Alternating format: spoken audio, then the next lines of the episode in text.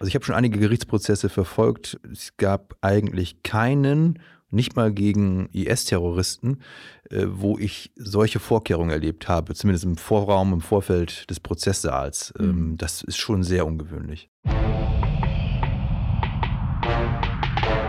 Hallo und herzlich willkommen zurück zu dieser vorerst letzten Folge des Podcasts Stadt, Land, Clan. In der vergangenen Woche haben wir viel über die Themen Vorverurteilung und rassistische Klischees im Zusammenhang mit der sogenannten Clankriminalität gesprochen. Heute wollen wir nochmal ganz konkret in unseren Fall Z aus Osterkappeln eintauchen, und zwar in das laufende, unter höchsten Sicherheitsvorkehrungen stattfindende Gerichtsverfahren gegen die Brüder Z. Ein Hinweis noch vorab, wer nach dieser Folge wissen will, wie es im Fall Z weitergeht, sollte diesen Podcast unbedingt auf der Podcast-Plattform seiner oder ihrer Wahl abonnieren, dann werdet ihr sofort informiert, wenn es hier weitergeht. Mein Name ist Anna Scholz und jetzt wünsche ich viel Spaß beim Zuhören. Bevor wir starten, möchten wir euch einmal den Sponsor dieser Folge vorstellen, die Clark-App. Und wer Clark hört, der denkt sofort an ein Thema. Versicherung. Jeder kennt sie, jeder braucht sie und jeder hat sie. Doch allzu häufig fällt es schwer, den Durchblick zu behalten. Welche Versicherung habe ich eigentlich? Wo melde ich was an? Und wie bekomme ich all das unter einen Hut? Die Lösung ist einfach. Mit Clark. Clark ist dein digitaler Versicherungsmanager, der dir endlich wieder zur Struktur und Ordnung verhilft. Die Registrierung ist unkompliziert und dauert nur wenige Sekunden. Nie wieder Wartezeit, Papierkram oder Durcheinander.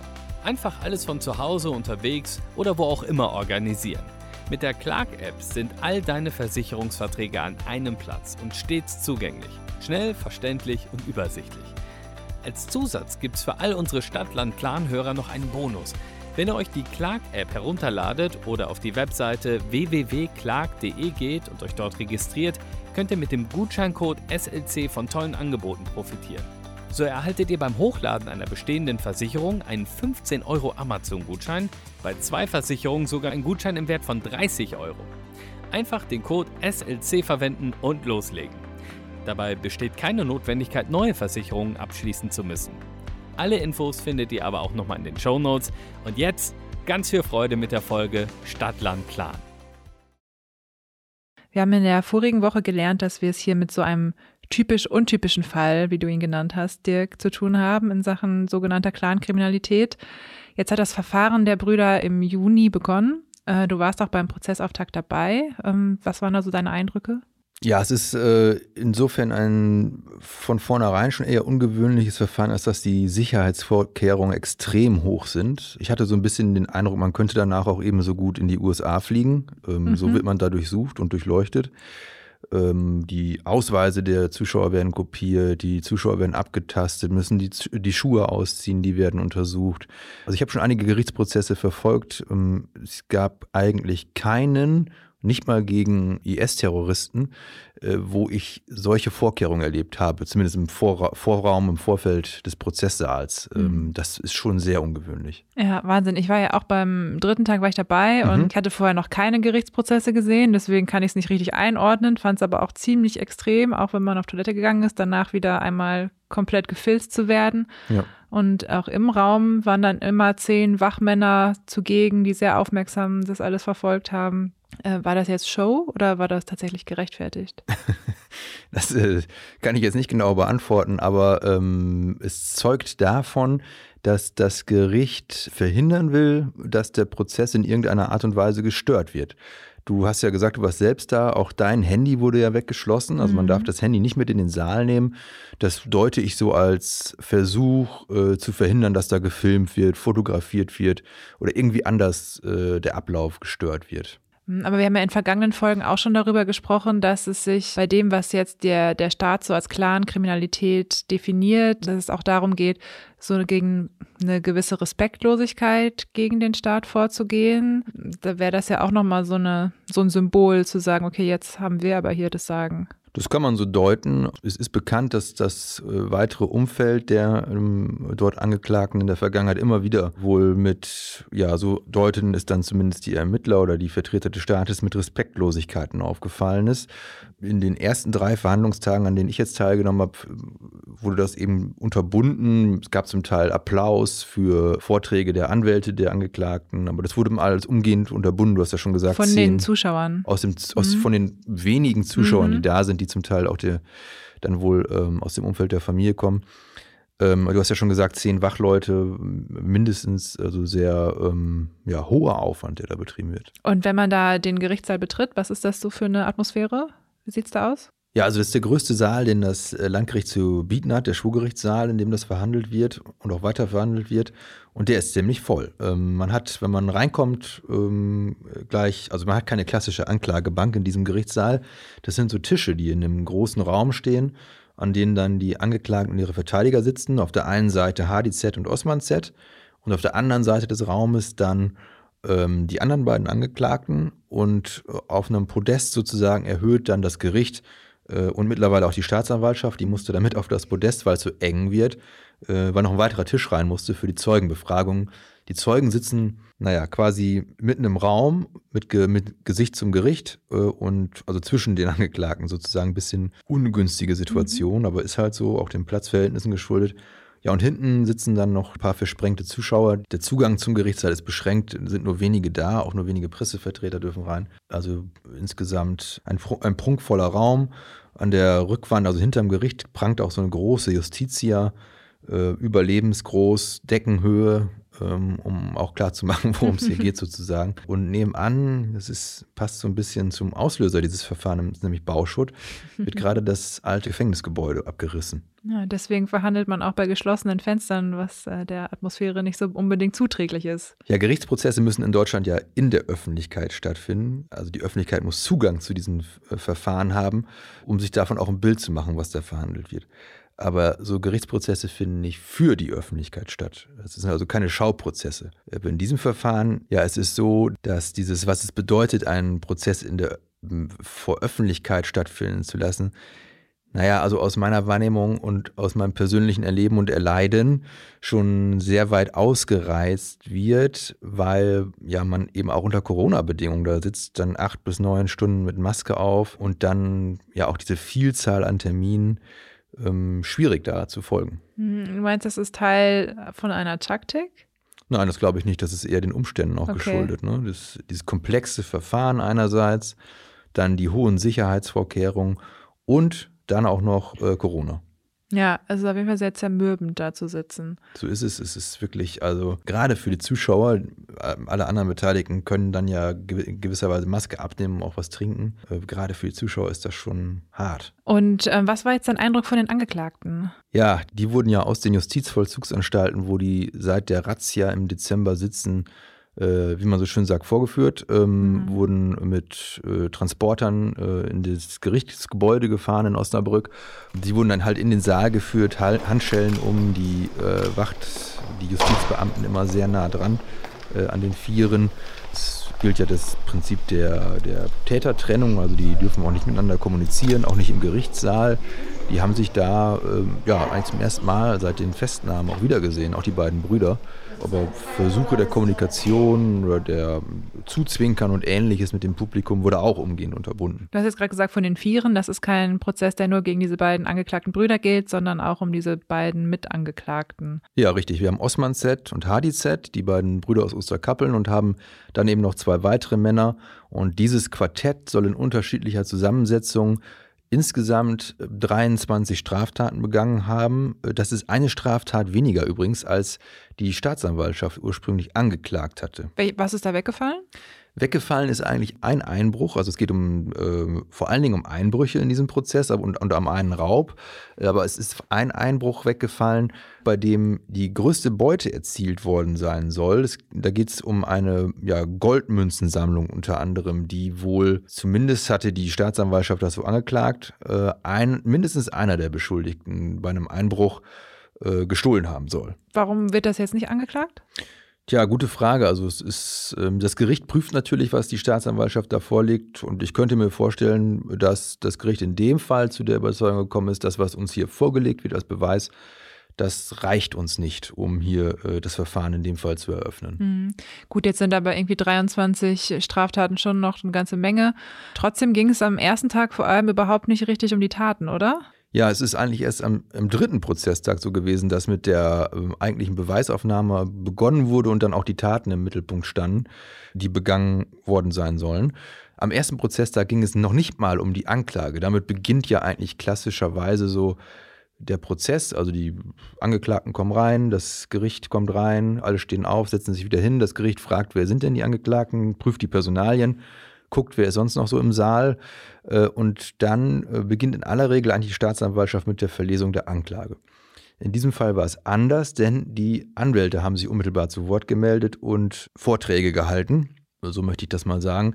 Da ging es unter anderem um die Haftbedingungen von HDZ, die seine Anwältin Arabella Poth das hatte sie uns auch schon im Vorfeld des Prozesses mal erzählt, bemängelte, unter welchen Umständen ihr Mandant in der Untersuchungshaft sitzt und brachte beispielsweise an, dass die Zelle, in der er untergebracht gewesen sein soll, mit äh, Silberfischchen befallen gewesen sein soll. Und ich weiß, dass du uns danach eine Nachricht geschickt hast, wo du von Folter gesprochen hast. Das Wort soll gefallen sein. Ja, es ging auch um die Menschenrechtskonvention und ähnliches, weil die beiden Brüder äh, zumindest über einen längeren Zeitraum jeweils in Isolationshaft untergebracht waren. Das heißt, man hat fast keinen Kontakt mit anderen Mitmenschen, abgesehen von den Justizbeamten, die einem das Essen in die Zelle bringen. Äh, man darf eine Stunde raus, spazieren gehen im Hof, aber ist immer abgeschottet von, von allen anderen, die da so im Gefängnis unterwegs sind.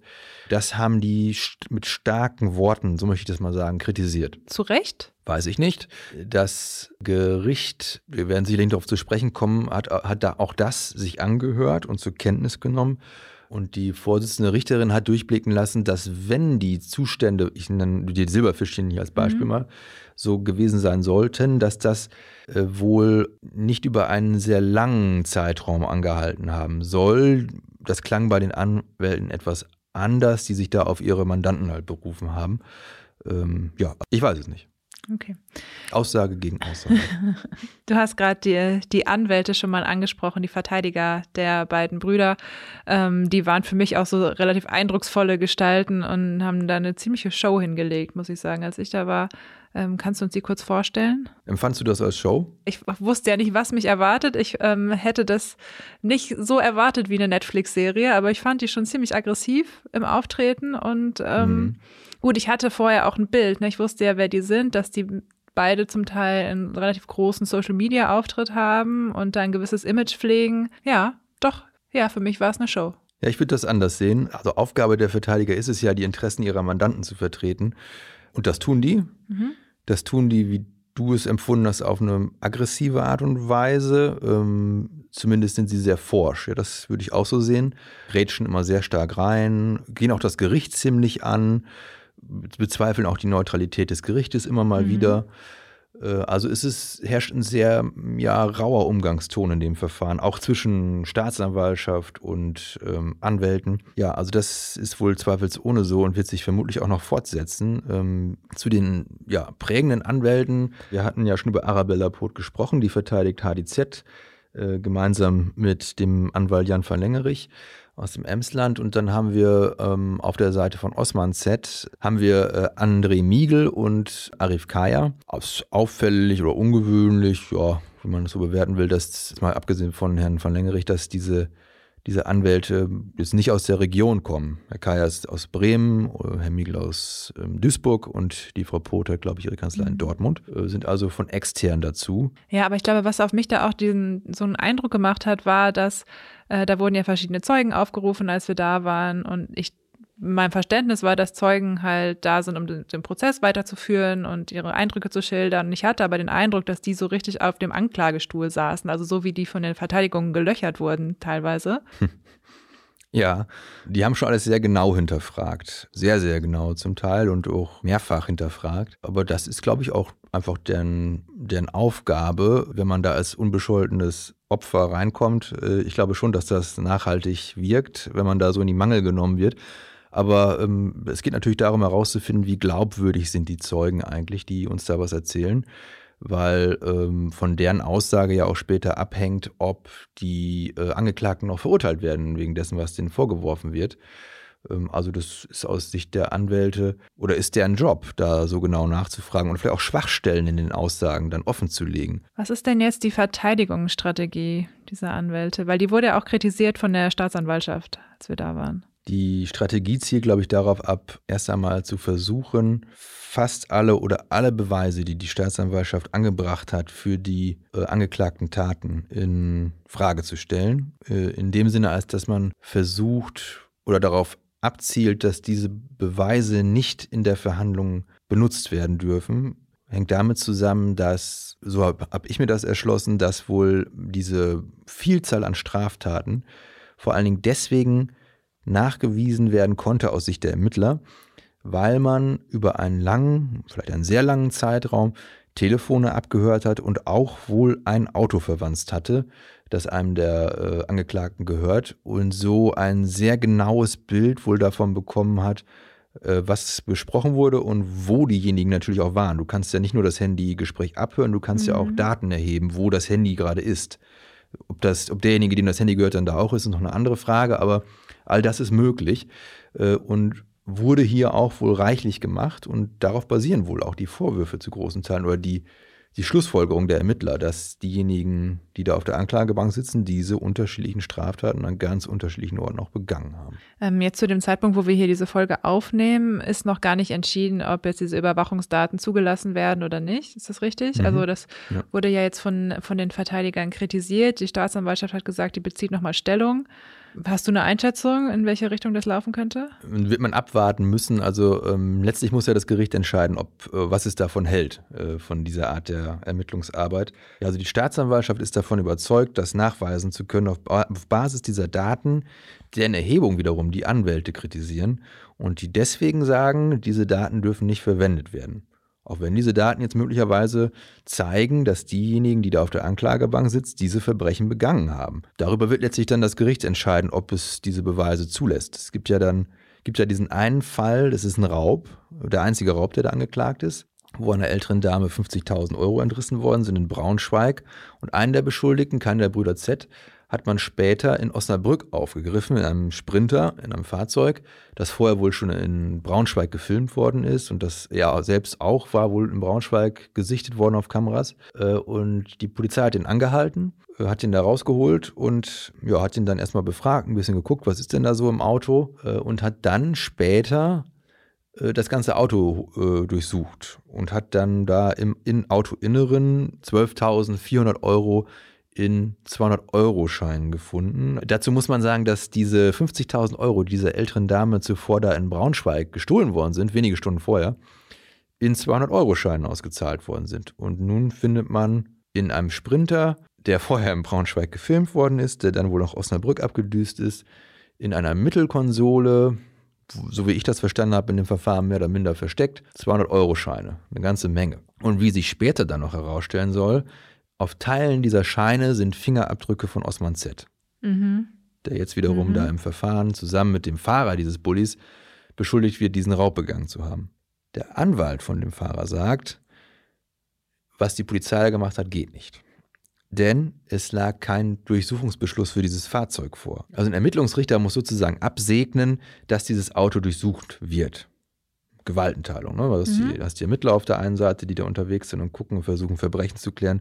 Auf der anderen Seite muss aber noch jemand kontrollieren, ob das okay ist, was die da machen und was die da vorhaben. Und die Aufgabe hat der Ermittlungsrichter in Deutschland. Äh, in dem Fall hat aber keinen, haben die gar keinen Antrag gestellt auf Durchsuchung des Autos, sondern haben einfach reingeguckt. Der Anwalt sagt, Frank Otten ist das aus Osnabrück, geht nicht. Hat das, hat das bemängelt.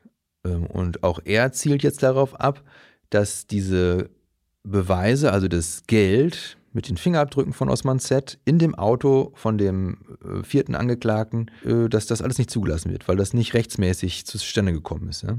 Und wenn er damit durchkommt, wenn das Gericht diese Einschätzung teilt, könnte es schwierig werden, hängt von dem ganzen anderen Beweismaterial ab, das man noch so hat, hier zu einem Urteil zu kommen oder zumindest den Angeklagten nachzuweisen, dass sie diesen Raub begangen haben. Denn die Täter waren maskiert, die der alten Dame da das Geld entrissen haben und konnten insofern nicht identifiziert mhm. werden. Konnten nur sehr schnell rennen, wie wir gehört haben. So hat die ältere Dame das, die sich wohl äh, mit äh, Leib und Leben gegen den Raub ihres ähm, Rucksacks, in dem das Geld war, gewährte, hat das zumindest so geschildert, ja. Ja, das ist ja echt faszinierend, weil so von der Beweislage, wenn man so von außen drauf guckt, ist es relativ eindeutig, zeigt das in eine Richtung und dann könnte es jetzt durch einfach so Verfahrensfehler nicht zu einer Verurteilung kommen. Ja, hochinteressant, oder? Das ist ja die Frage, ist das jetzt die Schwäche oder die Stärke des Rechtsstaates? Dass man also, ja. dass die Ermittler sehr genau sich an Recht und Gesetz auch halten müssen, um quasi äh, zu Recht und Gesetz zu kommen. Aber das sorgt ja auch für diesen rauen Ton da in dem ganzen Verfahren. Du hast auf der einen Seite die Anwälte, die jede kleine Schwachstelle auf Seiten der Ermittler natürlich nutzen und dann rumbohren und sagen, das geht ja gar nicht, was hier passiert. Und du hast auf der anderen Seite die Staatsanwaltschaft, die natürlich der Überzeugung ist, dass da gute Arbeit geleistet worden ist und das jetzt da vor Gericht vertreten muss. Ja, wir haben da so ein paar ähm, Polizisten im Zeugenstand erlebt, die alle gesagt haben, oh, Dienst nach Vorschrift und ich habe nur gemacht, was mir aufgetragen wurde und so ein bisschen die heiße Kartoffel weitergereicht wurden und da noch gar nicht so richtig klar wurde, wie kam das eigentlich alles zustande? Ja, äh, und hinzu kommt, dass die Anwälte durchgehend seit dem ersten Prozesstag monieren, dass ihnen nicht alle Unterlagen zur Verfügung gestellt werden das ist speziell jetzt in diesem Braunschweiger Raub interessant auch für HDZ, denn seine Anwälte haben zumindest in den Raum geworfen, dass er möglicherweise gar nicht dabei war, anders als angeklagt. Mhm da gar keine Rolle spielt.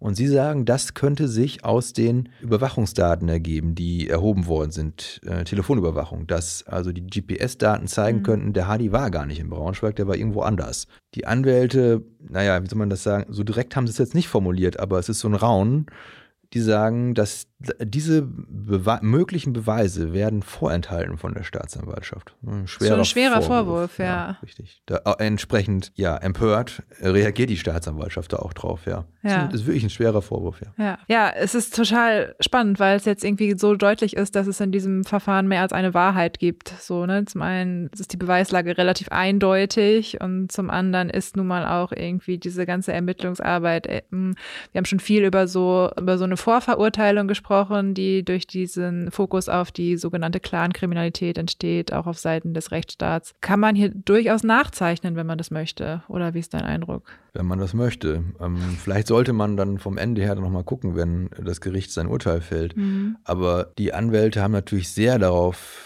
hingewiesen, auch gleich zu Anfang, dass ja einer der Auslöser auch dieses Verfahrens, wir hatten glaube ich schon darüber gesprochen, der Fund von Bauschutt war, mhm. in einem Wald in der Nähe von Osterkappeln. Und dass dieser Fund zu einer Razzia geführt hat in dem Wohnhaus der Familie Z. Mhm. Zwar im Jahr 2019 mit 40 Beamten. Ist das verhältnismäßig, wenn man irgendwo Bauschutt im Wald findet? Wenn du mich fragst, würde ich sagen, auch erstmal, nee, nee, also passt irgendwie nicht zusammen. Aber die, die Staatsanwaltschaft hatte in dem letzten, am letzten Prozesstag dann die Gegenrede gehalten, sozusagen, zu den Hinweisen von den Anwälten, die ja in den Raum werfen, das Ganze ist instrumentalisiert, die das Ganze so ein bisschen als Fall von Polizei- und Justizwillkür darstellen lassen. Äh, die Staatsanwaltschaft hat dann Gegenrede gehalten zu diesen Vorwürfen und eben darauf verwiesen, ja, 40 Leute, warum denn mit so einem Aufwand? Hat eben auch darauf verwiesen, dass die äh, Zs, Teile der Zs, Polizei bekannt sind mhm. und dass sich auch eben Hinweise ergaben aus äh, abgehörten Gesprächen, wonach dann Osman Z äh, wohl mit jemandem Dritten darüber naja, sinniert haben soll, so will ich es mal nennen, ähm, einem der beteiligten Ermittler die Augen auszudrücken, wenn man es könnte. Und HDZ mit jemandem darüber, naja, sich ausgetauscht haben soll, dass wenn er, wenn er die Möglichkeit hätte, dann doch jemanden aus diesem Ermittlerkreis dazu erschießen. Ja. Ja, gut, würde ich auch mit mehr als zwei Mann dann anrücken. Wahrscheinlich. Ist dann vielleicht nachvollziehbar, ja, richtig. Ja. Aber ist eben, das ist die spannende Frage jetzt. Alles, was daraus dann erfolgte, aus diesem Bauschuttfund sozusagen, mhm. sehen wir jetzt ja da vor Gericht. War der Anlass, der Auslöser sozusagen angemessen, gerechtfertigt, rechtmäßig vor allen Dingen. Die Anwälte sagen nein, die Staatsanwaltschaft sagt ja. Mal gucken, was das Gericht jetzt mhm. sagt. Es ist ja auch, da haben wir, glaube ich, auch schon einmal kurz drüber gesprochen, ähm, einer der Anwälte oder Berater äh, der Anwälte ist Professor Thomas Feltes. Der hat auch schon mit uns gesprochen und der ist nun mal Experte auf diesem Gebiet ähm, ja, Rassismus in der Polizei so und äh, als Kriminologe. Und das ist schon deutlich, in welche Richtung der das Verfahren auch lenken will. Also das ist die, die Strategie der ähm, Anwälte der ZETS zumindest. Die Anwälte von den anderen beiden Angeklagten waren bislang zumindest weniger auffällig, ja. ja so will ich das mal sagen. äh, man verteidigt sich schweigend. Aber es liegt auch vielleicht auch daran, dass bislang doch die Z sehr im Fokus standen. Letztlich aber auch, weil die Anwälte sie so nach vorne schieben. Ne? Ähm, ist auch, ja, gut ist die Strategie. Mhm. Und es eben auch ein Teil der Strategie ist, darauf abzuzielen, dass dieses ganze Verfahren eben, ja, dieses harte Wort ist bislang nicht gefallen, aber letztlich ist das so die Metaebene, auf der sich die Verteidigungsstrategie, auf der die Verteidigungsstrategie so sich bewegt. Willkür mit einem Hauch vielleicht auch von Rassismus. Ja. Ähm, was bedeutet denn dieser Prozess jetzt für die Staatsanwaltschaft Osnabrück und auch vielleicht fürs Land Niedersachsen? Ja, es ist ja der erste große Prozess, der von einer dieser neu eingerichteten Schwerpunktstaatsanwaltschaften Clankriminalität ähm, angestrengt worden ist in Niedersachsen. Es war ja ein, ein Prestigeobjekt sozusagen der Landesregierung, die ja an unterschiedlichen Orten im Land diese Staatsanwaltschaften eingerichtet hat, um eben konzentrierter gegen dieses Phänomen vorzugehen. Es gibt auch für andere Kriminalitätsphänomene ähm, Schwerpunkt Kinderpornografie beispielsweise oder Vergehen gegen das Tierschutzgesetz, das ist in Oldenburg angesiedelt, äh, Kinderpornografie in Hannover und ja, eine der Schwerpunktstaatsanwaltschaften für Kleinkriminalität sitzt halt in Osnabrück und hat jetzt dieses Verfahren da. Und ist dann der Fakt, dass so viele Termine angesetzt sind, über 40, auch ein Teil dieser Strategie der 1000 Nadelstiche, über die wir schon gesprochen haben? Also wir haben in Deutschland ja die Gewaltenteilung. Also das Gericht entscheidet am Ende unabhängig, ohne Einfluss von außen darüber, wie hier geurteilt wird, äh, was für ein Strafmaß auch angemessen ist oder ob es eben zum Freispruch kommt. Auch das ist ja immer möglich. Ähm, die Tatsache, dass so viele Verhandlungstage angesetzt sind, dass, das, dass der Prozess auch unter diesen Voraussetzungen stattfindet, ist, glaube ich, eher der Tatsache geschuldet, dass wir so viele Einzeltaten angeklagt haben und für jede Einzeltat ja auch die Beweise vorgebracht werden müssen, nochmal dargelegt werden müssen, dass Zeugen gehört werden müssen ähm, also viele Polizisten auch, die da aussagen werden, sicherlich im Laufe des Verfahrens. Und das braucht seine Zeit. Und deswegen sind, glaube ich, so viele Tage da angesetzt. Und du hast natürlich dann noch die Anwälte, die ja auch sehr, auch in den ersten drei Verhandlungstagen sehr ausführlich auch nochmal ihre Position dargelegt haben und das sicherlich auch weiter tun werden.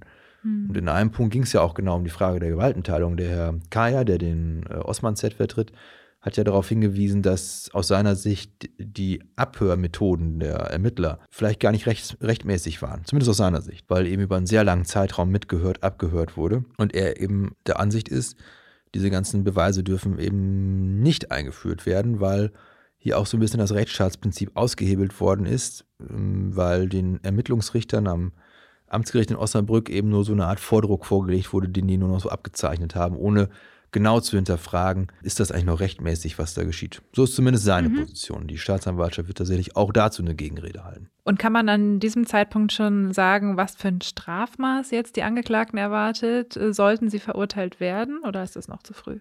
Also sollten sie verurteilt werden, äh, dann kann man wohl davon ausgehen, dass hier eine mehrjährige Gefängnisstrafe im Raum steht. Sollten sie verurteilt werden, wohlgemerkt. Mhm. Das wird sich dann ja am Ende zeigen. Äh, und auch wegen was sie verurteilt werden. Das höchste Strafmaß ist sicherlich auf dem Raub. Deswegen ist mhm. vielleicht auch daraus zu erklären, warum da so am Anfang auch drauf rumgehackt wurde, auch von den Anwälten, um sehr genau zu hinterfragen, ob man den Angeklagten nachweisen kann bzw. darf. Ja. Das ist die Frage, ne? Ja, ja, es geht vielleicht teilweise auch eher darum, darf, nachweisen darf, auf diese Art und Weise nachweisen darf, mhm. ob sie der Täter sind. Deswegen wird sicherlich auch so viel Energie darauf verwendet von den Anwälten. Dann bleiben auch noch eben diese 22 Einbrüche, zum Teil vollendet, zum Teil versucht, mhm. die vielleicht empörend sind, so für uns, als ja, äh, wenn man sich in die Situation der Opfer hineinversetzt, man kommt nach Hause und unter dem Weihnachtsbaum liegen die geplünderten Weihnachtsgeschenke. Ist vielleicht empörend, aber der Raub wiegt schwerer, was das Strafmaß angibt, als diese Einbrüche. Bis das jetzt äh, entschieden ist und bis diese 40 Tage oder 40 Termine durchverhandelt sind, bleiben auch alle in Untersuchungshaft. Ist das richtig? Ja, also es gab Anträge eben oder Versuche, das auszuhebeln und eben zu erreichen, dass äh, beispielsweise HDZ rauskommt aus der Untersuchungshaft, weil die Anwälte halt sagen, könnt ihr eigentlich nachweisen, dass der in Braunschweig mhm. bei diesem Raub dabei war? Also die gewichtigste angeklagte Straftat. Äh, und wenn dem nicht so ist, ist es angemessen, dass er noch in Untersuchungshaft sitzt. Tja, wird sich dann zeigen, inwieweit das Gericht diese Auffassung dann auch am Ende irgendwann teilt oder ob sie eben bis zum Ende, das heißt dann Mitte, Ende November bis zu einem möglichen Urteil dann in Untersuchungshaft bleiben. Gut, wir werden diesen Prozess auf jeden Fall weiter beobachten. Allerdings haben wir diesen Podcast in der Siedlung Bergfrieden begonnen und da sollten wir ihn, glaube ich, auch enden lassen. Wie ist denn momentan die Stimmung vor Ort? Wir haben von vor Ort einige ja, Rückmeldungen erhalten von Gesprächspartnern und Personen, auch die uns äh, ungefragt kontaktiert haben. Und die Rückmeldungen gingen alle dahin, dass dort doch, ja, wie soll man das sagen, vielleicht Ruhe eingekehrt ist, mhm. spätestens seit diesen Razzien im Dezember, wo die Polizei da ja nochmal mit einem Großaufgebot äh, vorgefahren ist und auch ähm, ja, zwei der Sets halt verhaftet hat oder in Untersuchungshaft genommen hat. Aber vielleicht noch ein Detail am Rande. Ähm, es gab danach, also nach dieser Razzia, Personen aus dem Umfeld ähm, Z, die, ja, wie soll man das nennen, auffällig gewesen sind, aufgefallen sind. Und zwar gab es in Osnabrück eine Verfolgungsjagd mit der Polizei, ein Audi, der sich mit ja, hoher Geschwindigkeit absetzen wollte, die Polizei hinterher. Es ging Richtung ähm, Wallenhorst, das ist eine kleine Kommune vor Osnabrück. Äh, und diese Verfolgungsjagd, die wohl recht halsbrecherisch gewesen sein soll, so entnahm man es dem Polizeibericht, die endete erst an einem Vorfahrtsschild, da krachte der Audi rein, er hat nicht gehalten, er krachte hinein. Und ja, als die äh, Polizei dann wohl ins Innere des Fahrzeugs blickte, erkannte man dort eine Person, die wohl bekannt war, nämlich aus dem Umfeld der Familie Z kommt. Mhm, inwiefern? Ähm, also nicht selbst äh, Familienangehörige oder Angehöriger ist, sondern äh, Bekannte, ein Bekannter äh, aus dem Kreis, erweiterten Kreis der Brüder Z. Mhm. Das heißt, in der Ortschaft selbst ist erstmal Ruhe eingekehrt, ähm, aber durch diesen Prozess ist natürlich weiterhin viel hochgekocht und vielleicht noch ganz schön viel Unruhe im Umfeld, kann man das so sagen? Das bewegt die Menschen, sicherlich nicht nur die Menschen, die dort wohnen, natürlich auch diejenigen, die dann Opfer beispielsweise der Einbrüche gewesen sind. Das wird noch viele eine lange Zeit begleiten, das Thema. Das war die vorerst letzte Folge unserer Serie Stadt, Land, Clan. Unser Team wird den Fall der Brüder Z selbstverständlich weiter beobachten und wir werden auch diesen Podcast weiterführen, wenn es neue Entwicklungen gibt. Abonniert bis dahin diesen Podcast am besten auf der Plattform eurer Wahl, dann verpasst ihr nicht, wenn es hier weitergeht. Wenn euch unsere Serie soweit gefallen hat, dann freuen wir uns wirklich sehr über eine nette Bewertung auf Apple Podcast, wenn ihr uns auf Spotify folgt oder uns natürlich weiterempfehlt. Fragen, Anmerkungen, Lob und Kritik könnt ihr per Mail schicken und zwar an audio.noz-digital.de. Alle Infos zum Nachlesen über den Fall Z findet ihr auf noz.de und in den Show Notes. Stadtland Clan ist eine Produktion der Gemeinschaftsredaktion der Neuen Osnabrücker Zeitung, des Schleswig-Holsteinischen Zeitungsverlags und der Schweriner Volkszeitung.